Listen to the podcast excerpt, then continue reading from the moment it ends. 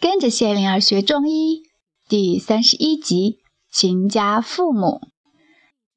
斜阳在下沉，天空依然留恋着光明。扁鹊回家，听见院里有笑声，进去一看，是巧人正和爸妈谈笑。扁鹊上前鞠躬，问爸妈好。秦家父母笑着点头。巧人说。爸妈带了一车吃喝东西，我们都坐下吃吧。扁鹊去洗了手，加入他们。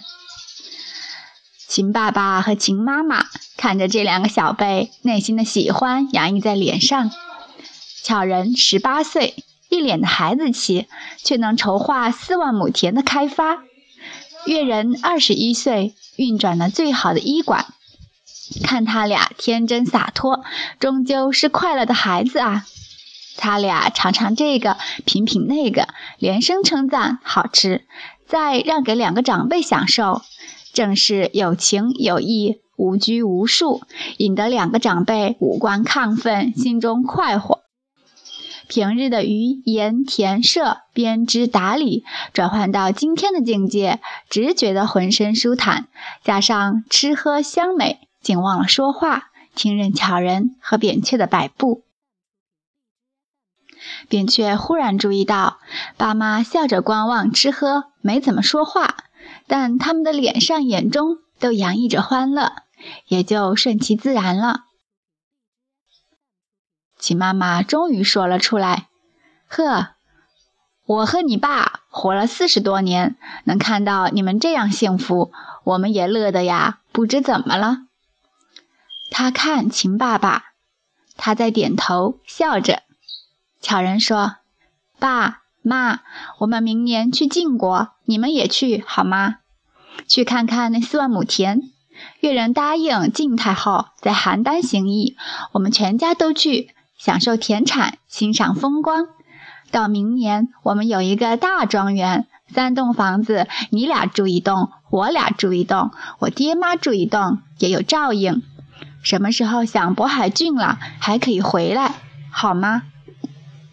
秦妈妈笑得合不拢嘴，看着秦爸爸说：“他已经造了三栋房子，我们去小住一下，成全巧人的美意。”秦爸爸笑着点头说：“好，好，巧人、月人，你们天之产业就是造福。”让子孙们看样学样，比起教他们孝悌有用得多。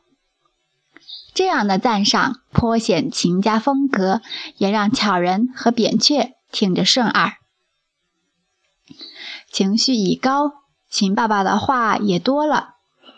他说：“以前有管仲，现在有晏婴，一百年了，我们齐国天下首富。”令其他诸侯国看得心里痒啊！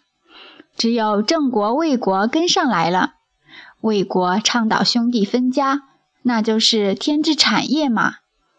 百姓也富起来了，端木家族的生意已经跨国了。而鲁国倡导三世同堂、四世同堂，尊老成风，产业没有增加，穷啊，老是被邻国割成亲地。你们吃吧，我只是随口一说。四人吃喝了，扁鹊对秦爸爸说：“国君赏识孔丘，要把尼古田封给他呢。”成不了事。秦爸爸断然说道：“晏婴还在呢，晏婴要富民、顺民、不扰民；孔丘要教民、化民、移风易俗。一个水路，一个旱路。”两路相通，还早着呢。巧人啊，你也再吃点。他怕巧人听得太认真，忘了吃喝。秦妈妈说：“巧人，这些熟食热食可以先吃，那些干货由你了。蒸、煮、熬汤，你俩随便。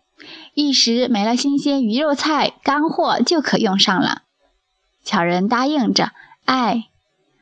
太阳还在下落，光线更加柔和了。